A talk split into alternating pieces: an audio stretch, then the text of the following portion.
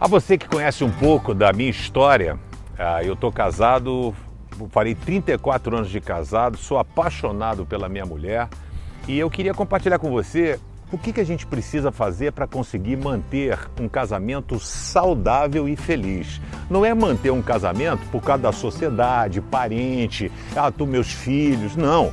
Manter a chama acesa do amor. É, eu e Marisa, a gente, nós somos muito amigos, né? Então a gente sempre foi é, para academia junto, a gente sempre foi muito solidário e ela, é, nós sentimos sempre um amor enorme um pelo outro. Isso foi sendo cultivado. Algumas coisas pequenas vão roubando o nosso amor e a nossa esperança e o nosso relacionamento. Geralmente as pessoas querem discutir problemas nos piores momentos. Existem as expectativas frustradas. Deixa eu falar uma coisa para você. Não existe o sonho de Cinderela.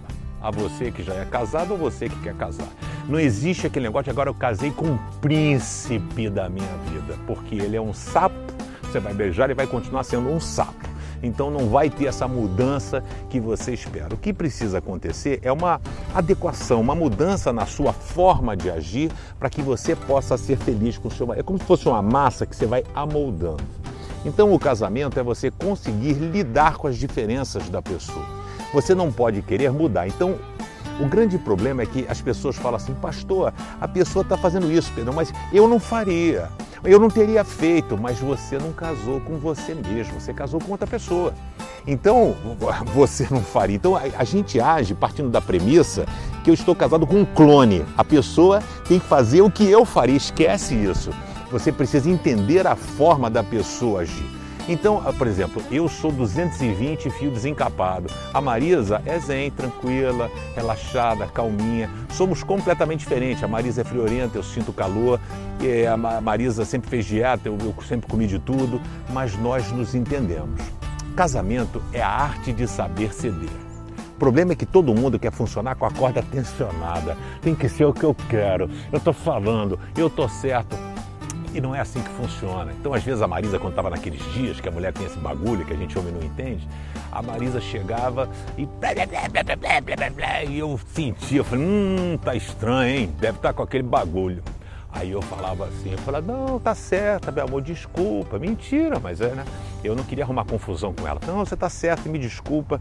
E aí as coisas iam se ajustando. Da mesma forma, quando eu tinha um dia ruim no trabalho, eu chegava assim, chapa quente, mano, pá! Ela sentia que não estava legal. Ela era minha amiga, vinha, me dava carinho, me dava abraço. Casamento é a arte de superar as adversidades. E você precisa fazer a sua parte. O que eu tenho visto como pastor é que as pessoas fazem a coisa errada, sabem que estão fazendo a coisa errada, continuam fazendo a coisa errada até que o marido ou esposa diz: Ó, oh, tô saindo de casa desistir. Aí a pessoa, a ficha cai e ela fala assim: Nossa, mas como eu errei, eu não poderia estar fazendo esse tipo de coisa. Olha o que você tem feito. Resolva a sua vida, seja proativo, lute pelo seu casamento, use palavras que fazem toda a diferença. Palavras como eu te amo, você é importante para mim, me perdoe, você está certo. Pequenas palavras, mas trarão, trarão grandes resultados para o seu casamento. Casamento é um presente de Deus. Eu sou felizaço. Se eu sou, você também consegue.